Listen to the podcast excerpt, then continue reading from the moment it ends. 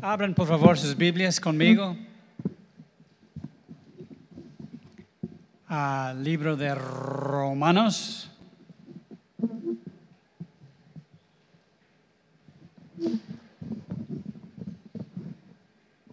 Capítulo 8.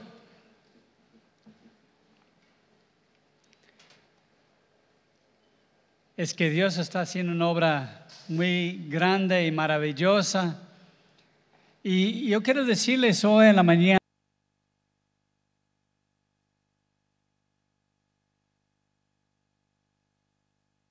porque la verdad Dios quiere hacer algo increíble.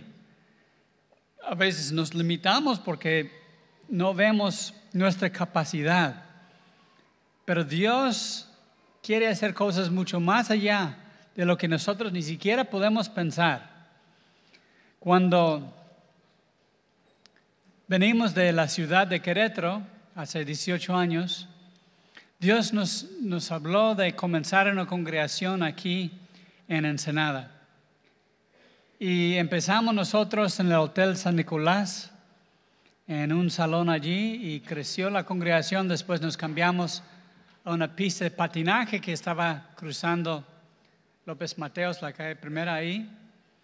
Y que seguimos creciendo y venimos aquí y pusimos una carpa de circo. Y, y muchos niños cuando pasaban por la calle decían a sus papás, mire papá, mire mamá, hay un circo, vamos a entrar. Y entraron todos aquí al, a la carpa y, y, Dios hizo una obra grande. Y ahora Dios sigue cumpliendo el deseo de mi corazón ahora a través de, de Jonathan, que Dios está abriendo puertas muy grandes. Esa semana Jonathan fue invitado a hablar a todos los jóvenes de la denominación Asambleas de Dios, es una congregación cristiana. Había siete mil jóvenes en una carpa en la, sierra ahí en Chihuahua.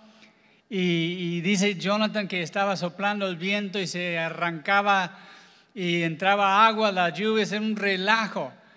Pero no para contarles más.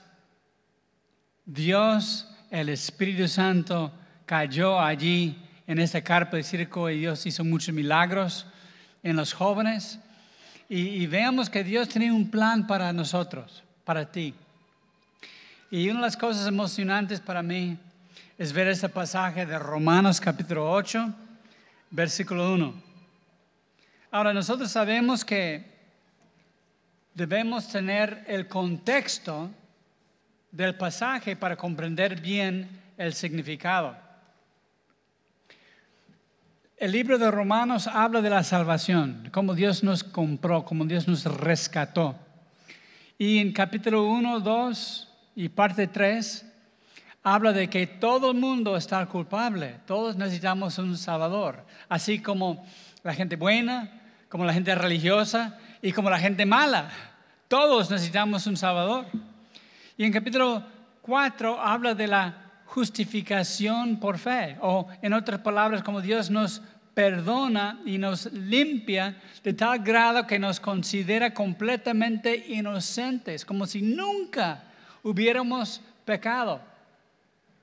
Y en capítulo 5 de Romanos habla de los resultados de la justificación. Tenemos paz con Dios y muchas cosas. Capítulo 6 que yo compartí hace unas semanas, vimos la santificación por fe. El proceso que Dios nos va alejándonos del mundo y apartándonos para servirle a Él. Si tú estás aquí, no es para que seas un oyente simple, sino que seas un discípulo de Cristo, que tú puedes seguirle a Jesús con todo corazón. Es el deseo de Dios para ti pero también es por fe, no es por orar y leer y, evangelizar que Dios hace su obra. Esos son frutos de nuestra relación con Él, porque la santificación también es por fe. Y en la semana pasada, en capítulo 7 de Romanos, Jonathan habló de la lucha dentro de la santificación, del caminar con Cristo. Dice Pablo, lo bueno, lo que quiero hacer, no lo hago. Y lo malo, lo que no quiero hacer, eso hago. qué miserable de mí, ¿quién me librará de ese cuerpo de pecado? Y Jonathan habló de la tortura de los, que cuando encadenaron a un, un cadáver, a un reo. Y así sentía Pablo, ay de mí, ¿qué voy a hacer? Pero al final del capítulo 7 dice Pablo, más gracias doy a Dios por Cristo Jesús nuestro Señor. Tenemos la victoria. Y ahora, abróchense el cinturón. Vamos a pasar de mi capítulo favorito de la Biblia. Romanos 8.1 dice así. Ahora pues, ninguna condenación hay para los que están en Cristo Jesús. Ahora, quizá en tu Biblia tengas nada más esta porción del versículo y no tienes la parte posterior de que dice, para los que andan conforme a la carne, sino conforme al Espíritu. Esta segunda parte del versículo va con versículos 2 a 4. Porque la verdad que está en Romanos 8.1 es esta. Ninguna condenación pues hay para los que están en Cristo Jesús. Ahora, la primera palabra que vemos ahí es ahora. El cristianismo es ahora, no el futuro, no que vas a servir al Señor cuando tienes más tiempo libre. Es ahora. Ahora no hay condenación para los que están en Cristo Jesús. Ahora es el día de la salvación. Ahora es el tiempo. Ahora es el momento de lograr cosas grandes. No esperes. Ponte tu fe por acción ahorita mismo para lograr avances para el reino de Dios. Y es muy importante al servir al Señor que sepas que para el cristiano no hay ninguna condenación ¿Qué es condenación? La condenación es el castigo sobre el pecado. Y ahora la Biblia dice, como vimos en Romanos 6, que morimos juntamente con Cristo en la cruz. La carne fue juzgado. Dios nos declaró culpables, pero nos perdonó y nos dio el perdón absoluto. Ahora pues, no hay ninguna condenación para los que estamos en Cristo Jesús. A veces en la vida pasamos, pues hicimos un aborto o cometimos un crimen o hicimos una tontería y a veces nos viene a la memoria esas cosas y sentimos mal, como, ay, Dios no me ama, me, está condenando por ese pecado. Pero la verdad que no, ninguna cosa, aunque malísima cosa que hicimos, ninguna condenación hay para los que están en Cristo Jesús. Ahora, cuando sentimos mal como cristianos, eso se llama convicción. Hay una diferencia. La convicción nos pica el, Espíritu Santo diciendo, ese no es el camino, ese no es el camino, por acá es. Y decimos, ah, sí, te quiero correr tras Jesús. Y la convicción quiere acercarnos más a Jesús. Pero la condenación nos quiere alejar de Dios. Por lo cual debemos distinguir entre la condenación que no viene de Dios, sino viene del diablo, y la convicción, lo que viene del Espíritu Santo, que nos quiere llevar al Señor.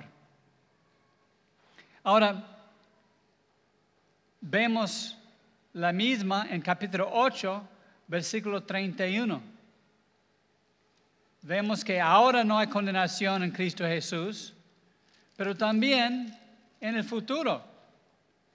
Dice Romanos 8, 30, Dios es por nosotros, dice así. ¿Qué pues diremos a esto? Si, si Dios es por nosotros, ¿quién contra nosotros? Estamos en una guerra espiritual.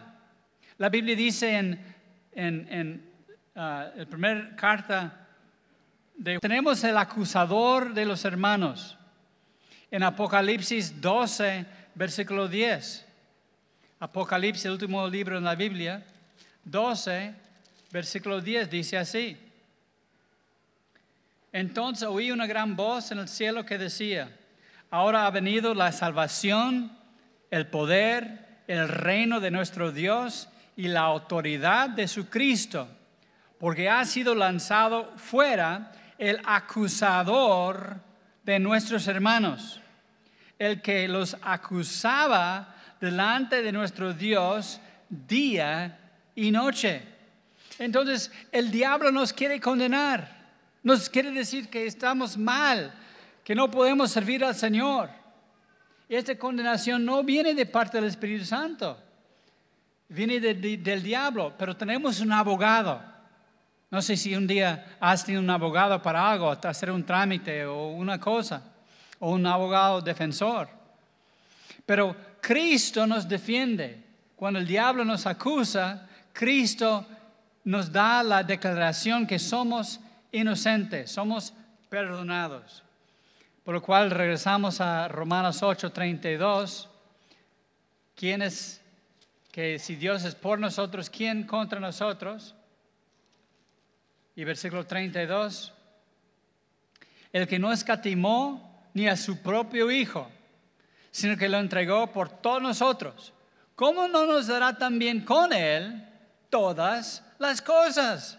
Entonces Dios está a tu favor. Dios quiere darte todo lo que necesitas para, para tu, vida, para tu familia, para la provisión económica, para tu salud. Dios suple lo que necesitamos. El que no escatimó ni su propio Hijo, sino que lo entregó por todos nosotros, ¿cómo no nos dará también con Él todas las cosas. 33. ¿Quién acusará a los escogidos de Dios? Dios es el que justifica. ¿Quién es el que condenará? Cristo es el que murió, más aún el que también resucitó, el que además está a la diestra de Dios, el que también intercede por nosotros. Dios en Cristo está intercediendo por nosotros. Él es nuestro abogado defensor. Porque cuando estamos en la lucha espiritual, cuando queremos avanzar al reino, es como Jonathan cuando fue ahí a Chihuahua, le compraron un boleto que salía a una de la media de, de la madrugada y iba hasta Guadalajara, tuve que regresar a otro avión desvelado y llegó, estaba lloviendo y eran muchas pruebas y dificultades para llegar a esa convención nacional de juventud. Vienen muchas luchas y muchas batallas. Y así es la vida cristiana. Cuando queremos servir al Señor, vienen luchas y batallas que el otro cristiano no tiene. Porque el diablo deja en paz a aquel que no hace nada. Pero cuando tú, con tu fe, empiezas a decir, no, voy a compartir mi fe en Cristo, voy a servir al Señor, voy a servir aquí en la congregación, de repente el diablo dice, no, es ahora sí quiero pararle ahí. Y nos empieza a acusar. Entonces, dice la Biblia que no hay ninguna condenación ahora, pero tampoco en el futuro, porque Cristo murió por nosotros. Cuando dice en Cristo es muy importante esta frase. Cuando Dios nos ve, Él no nos ve el, pecado que tenemos. Él ve a Jesucristo. Él ve a, nosotros en Cristo. Y es nuestra posición en Cristo. Debemos saber ese término, estar en Cristo. Por ejemplo, hablen conmigo a Efesios versículo, capítulo 2,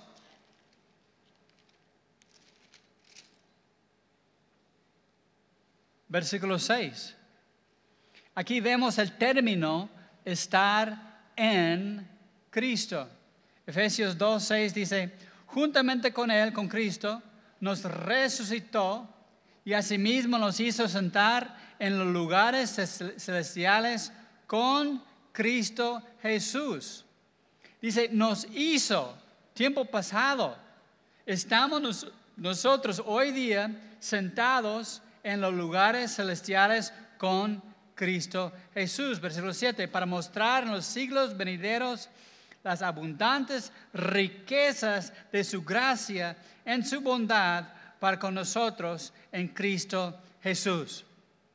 Nosotros estamos la expectativa, como viene el Congreso de Movimiento, jóvenes de muchas partes de México, oradores de muchas partes del mundo. Estamos emocionados porque el Espíritu Santo está visitando a Ensenada, a esta congregación. Y dice, nosotros ya estamos sentados en lugares celestiales. ¿Cómo no vamos a estar condenados que ya, si ya estamos sentados en lugares celestiales? Es que Dios ve el proceso terminado. Él nos ve ya sentados en la gloria. Nosotros estamos afligidos y apurados. Hijo, la regué bien gacho. ¿Qué voy a hacer? Me enojé bien feo. Y, ay, yo creo que Dios no sé si me va a perdonar o no dice algo bien mal. Mira, ninguna condenación hay. Ninguna. Ninguna. Ninguna condenación hay para los que están en Cristo Jesús. No escucha la condenación del diablo. Sí, somos pecadores. Yo también a veces hago tonterías. Eh, a veces me enojo manejando y, y, quiero gritarle y digo, de repente mi esposa me dice, pastor, no te enojes. Y, todos nosotros tenemos esa tendencia de, caer en pecado, de hacer algo indebido. Pero Dios está obrando en nosotros porque estamos en Cristo Jesús. Entonces, vemos en Gálatas 3, 13. Gálatas 3, 13 dice algo parecido. Dice en Gálatas 3, Cristo nos redimió de la maldición de la ley, hecho por nosotros maldición, porque escrito está maldito todo el que es colgado en un madero. Entonces, Cristo fue maldito, maldecido en la cruz. La ira de Dios vino sobre Cristo y Cristo tomó nuestro lugar. Por eso estamos libres de la condenación, porque Cristo ya fue condenado. Cristo ya pagó el precio, nos redimió, nos compró. Y dice versículo 14, para que en Cristo Jesús la bendición de Abraham alcanzase a los gentiles, a fin de que por la fe recibiésemos la promesa del Espíritu. Entonces aquí tenemos la bendición de Abraham alcanzándonos. Yo en particular no he buscado la bendición de Dios. Dios nos ha prosperado mucho. Económicamente, físicamente, yo estoy bendecido, mi salud está cada día mejor, mi familia, mis hijos, mi esposa, la congregación. Dios está obrando. Es muy importante saber que la bendición de Abraham te alcanzará. No puedes huir. Es como si tú estás diezmando y, ofrendando al, Señor aquí en la congregación, la bendición de Dios te va a alcanzar. No tienes que buscar la bendición. Este, te va a alcanzar. Y Dios suple. Y, es, algo inevitable. Nosotros ni siquiera estamos buscando la bendición, pero vienen y nos bendicen. Gracias por los aparatos de aire acondicionado, que está ayudando un poco. Necesitamos dos más.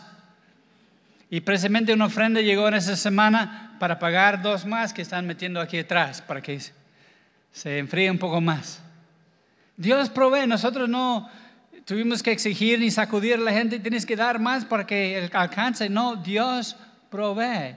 La bendición de Abraham, Dios, Abraham fue un hombre próspero, bendecido, sus hijos, su familia.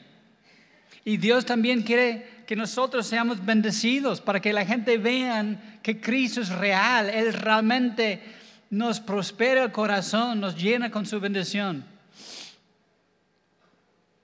Ahora, como mencioné, la diferencia entre la convicción de Dios y la condenación del diablo, tenemos un texto sobre eh, la convicción del Espíritu Santo, Efesios 4, versículo 30.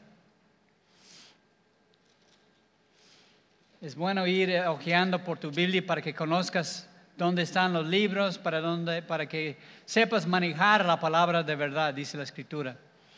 Efesios 4:30 dice, no contristezan al Espíritu Santo de Dios, con el cual fueron sellados para el día de redención.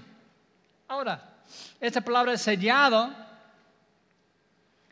eh, significa cuando enviaban un paquete en aquellos años, cuando no tienen estafeta. Ahora, con estafeta, pues envías un paquete, paquete por paquetería y te dan un recibo con un número de, no sé cómo se llama ese número, es un número de, de guía, gracias. Ah, y pueden ver dónde está el paquete, en qué ciudad está para que llegue bien. En aquellos años lo que hicieron cuando tenían un paquete, ponían un poco de cera de una vela y caía la, la cera justo donde estaba cerrado el paquete, para que ninguno pudiese abrir el paquete hasta llegar al destinatario.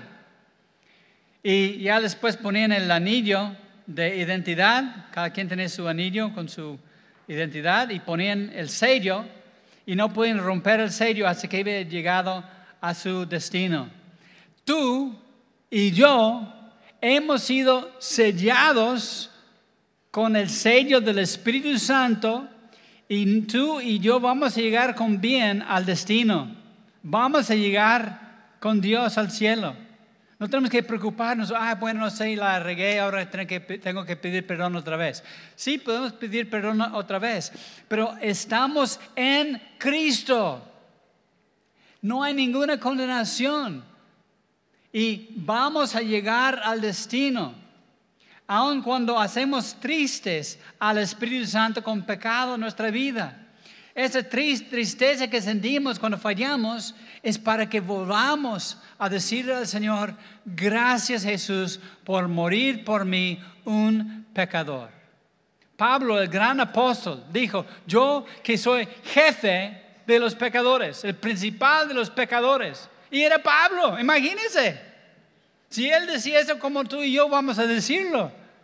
Si la flojera es pecado, uh, todos estamos con problemas serios, ¿verdad?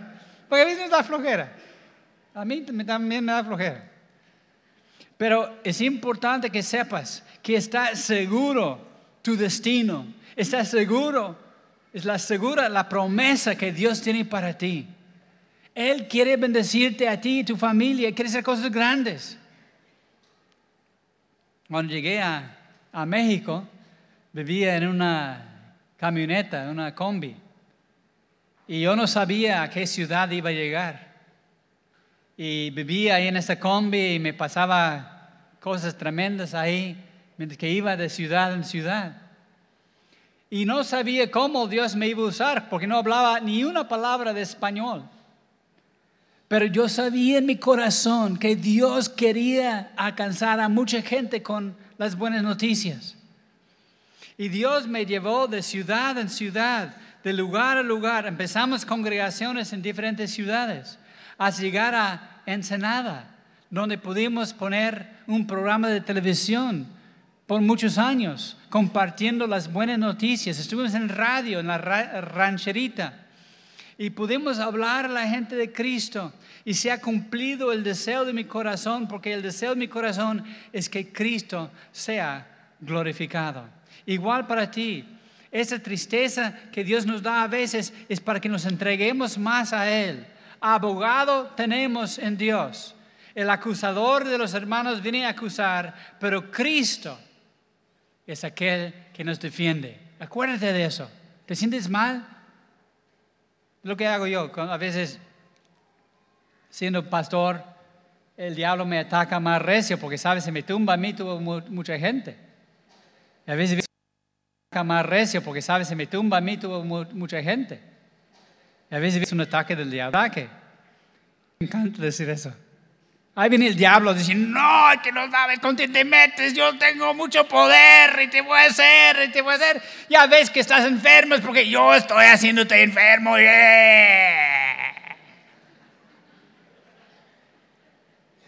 ¿Sabes qué le digo?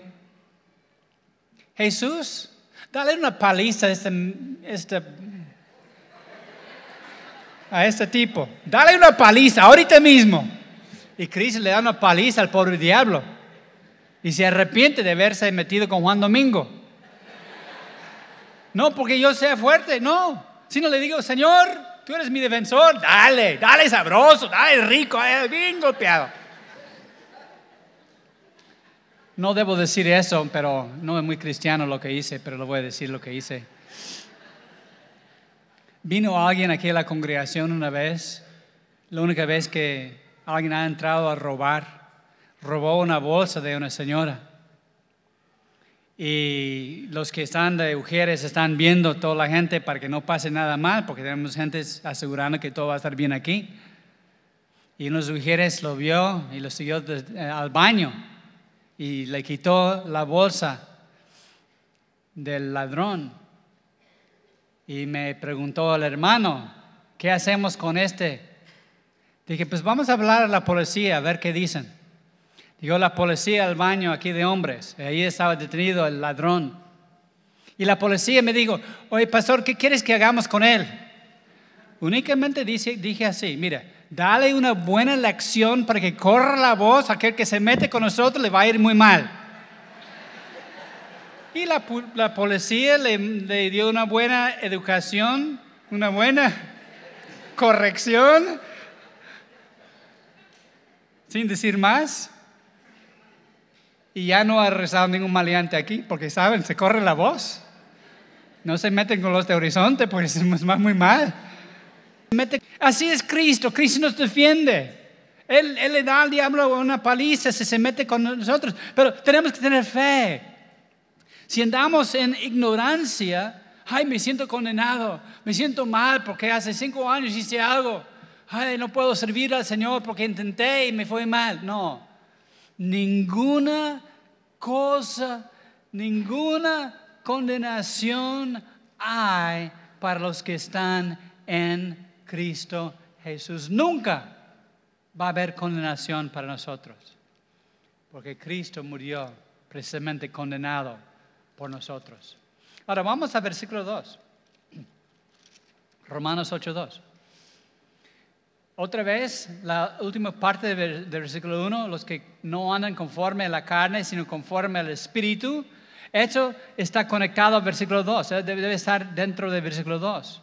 No, porque no está inspirado los números de los versículos, únicamente el texto está inspirado. Esto debe ir con versículo 2, hablando de nuestra vida. Dice, porque la ley del Espíritu de vida en Cristo Jesús me ha librado de la ley del pecado y de la muerte. Ahora, ¿qué es eso? Hay una ley del pecado. La ley del pecado y muerte es como la gravedad. A ver, levanta tu Biblia así, así arriba para que entiendas lo que estoy diciendo. ¿Qué pasa si bajas la mano? Se baja la Biblia, ¿verdad? ¿Sabe por qué? Hay una ley. ¿Cómo se llama esa ley? La ley de la gravedad. Y esta ley es como la ley de, de muerte es que nos jala para abajo. Pero hay una ley superior. ¿Por, qué no se cae la Biblia ahorita? Porque hay una ley superior, estoy deteniendo. Y Dios nos sostiene para que no caigamos nunca. Podemos tropezar, pero no vamos a caer porque Dios nos libre de la caída. Entonces en Romanos 8, 2 dice, porque la ley del Espíritu de vida en Cristo Jesús me ha librado de la ley del pecado y de la muerte. La ley del Espíritu Santo. Es importante en el libro de Romanos, viendo la doctrina que es de salvación, que aquí es cuando entra lo de Juan capítulo 3, cuando Nicodemo llega a Jesús haciéndole preguntas. Y Cristo no le contesta su pregunta, sino le dice al hombre religioso, mira, te es necesario nacer de nuevo. Y el religioso dijo, ¿eso qué es? Apenas voy a entrar otra vez a mi mamá a nacer, ¿cómo? No, no entiendo eso. Digo, mira, tienes que nacer del Espíritu, porque de tal manera amó Dios al mundo que dio su Hijo único para que todo aquel que crea en Él no se pierda, mas tenga vida eterna. El nuevo nacimiento de creer en Cristo, que Él nos perdona. Porque dice la escritura a continuación, porque Dios no envió a su Hijo a condenar al mundo o a juzgar al mundo, sino que el mundo sea salvo por medio de Él. Entonces el nuevo nacimiento, cuando recibimos a Cristo, decimos, Señor, tú lo puedes hacer hoy. Si no has entregado tu vida a Cristo, lo puedes hacer hoy. Al final de la reunión, yo voy a hacer una invitación. Y tú puedes decir, sí, quiero entrarle, estoy escuchando un poco, pero no lo, entiendo bien, pero yo quiero eso de que no hay condenación en mi vida. Quiero sí el perdón de mi pecado. Quiero ser un cristiano de corazón y vas a tener la oportunidad al final de esa reunión. Porque viene el momento cuando hacemos la decisión de seguir a Cristo y nacemos de nuevo. Y es la ley que habla aquí, la ley del Espíritu. La ley del Espíritu de vida en Cristo Jesús me ha librado de la ley del pecado y de la muerte. Versículo 3. Porque lo que era imposible para la ley, por cuanto era débil por la carne, entonces no podemos ser salvos por hacer buenas obras o por cumplir reglas con, con Dios. Porque lo que era imposible para la ley, por cuanto era débil por la carne, Dios enviando a su Hijo en semejanza de carne, de pecado, y a causa del pecado, condenó al pecado en la carne. Entonces Cristo ha roto las cadenas del pecado. Cristo nos ha librado. Y a mí me gusta como lo dice en Colosenses 1.13. Vayan conmigo Colosenses. 1.13, hablando de lo que hizo Cristo. Colosenses 1.13 dice, el cual nos ha librado de la potestad de las tinieblas. Cristo ya nos libró de la potestad, del poder del diablo. No necesitamos una liberación. Hay cristianos que creen que los cristianos necesitan una liberación para andar en la plenitud del Espíritu. No, lo que tenemos que saber es que Cristo ya rompió las cadenas del diablo y somos libres. Dice versículo 13, el cual nos ha librado, ha roto las cadenas, nos ha librado de la potestad, del poder, de las tinieblas, del diablo, y trasladado al reino de su amado Hijo. Ahí lo dice, que Dios nos ha trasladado al reino de su amado Hijo. ¿Cuántos aquí han comprado una casa? Levanta la mano. ¿Has comprado una casa? Cuando vas a comprar una casa, tienes que ir al notario público y haces lo que se llama un traslado de dominio. Quiere decir que la propiedad, los dueños anteriores ya no son los dueños. Te cambian en el papeleo y dice que tú eres el nuevo dueño, el eh, propietario legítimo del terreno. Y así Dios lo hace con nosotros. Dios nos ha comprado a nosotros y nos ha trasladado de dominio. Ya no pertenecemos al diablo. Por eso no necesito ninguna liberación. Soy libre. Dios me ha librado. Tienes que usar tu fe. Si el diablo te está agarrando y dando, ya sabes, sacudidas, Entiéndelo, que tú tienes la autoridad para mandar al chamuco para, para abajo. Porque aquí dice, ya nos libró, ya rompió las cadenas y nos ha trasladado al reino de su amado Hijo. Ahora, somos posesión de Dios, pertenecemos a Dios, somos un paquete con el sello de enviado y vamos a llegar con seguridad al destino que es el cielo, el reino celestial. Bien, vamos a ir terminando. Dice en versículo 4, para que la justicia de la ley se cumpliese en nosotros. Ahora, subrayas la pura palabra en, en nosotros. Porque la justicia de la ley se cumple en, no por nosotros. No es un esfuerzo nuestro de pertenecer a todas las reglas del cristianismo y, ser perfectos, no. Cristo, el Espíritu Santo nos está santificando, apartándonos para el servicio de Dios. Está obrando en nosotros, los que no andamos conforme a la carne, sino conforme al Espíritu. ya somos esclavos de la justicia. Ya lo vimos en Romanos capítulo 6. ¿Se acuerdan? Que los cuatro pasos de conociendo eso, sabiendo eso, que el hombre viejo fue crucificado. Dos, este, considerándote muerto al pecado por fe. Tres, presentando tus miembros a Dios. Y cuatro, obediencia. Y que llegamos a ser esclavos de la justicia. Ahora, los que eran esclavos en los días antiguos, en el Antiguo Testamento, si un esclavo tenía un amo que era bueno, era gente buena, trataba bien al, esclavo, lo trataban como, como buena persona. Y el esclavo estaba feliz con su servicio al, al amo. Entonces el esclavo podía llegar al amo y ponían el esclavo la oreja en contra del poste de la puerta, el marco de la puerta. Y el amo tomaba un martillo y un clavo y, perforaba la oreja del esclavo. Y después ponía un arete en la oreja y eso significaba que era esclavo voluntario del patrón. Y la gente que veía en esta arete, mucha gente que usa arete no sabe por qué tiene arete, pero es el origen de esa arete en una oreja. Entonces, eh, quiere decir que nosotros somos siervos de la justicia. A mí no me cuesta trabajo hacer el bien. ¿Por qué? Porque quiero hacer el bien. Cuando hago cosas malas me siento mal. ¿Verdad que sí? Cuando haces algo mal te sientes mal, es la convicción pero nos gozamos en cumplir con Dios. Nos gozamos en obedecerle al Señor. Él no te pide algo a ser imposible. Él quiere que tú seas la madre o el padre de tu hogar, que enseñes a tus hijos por tu ejemplo la palabra de Dios.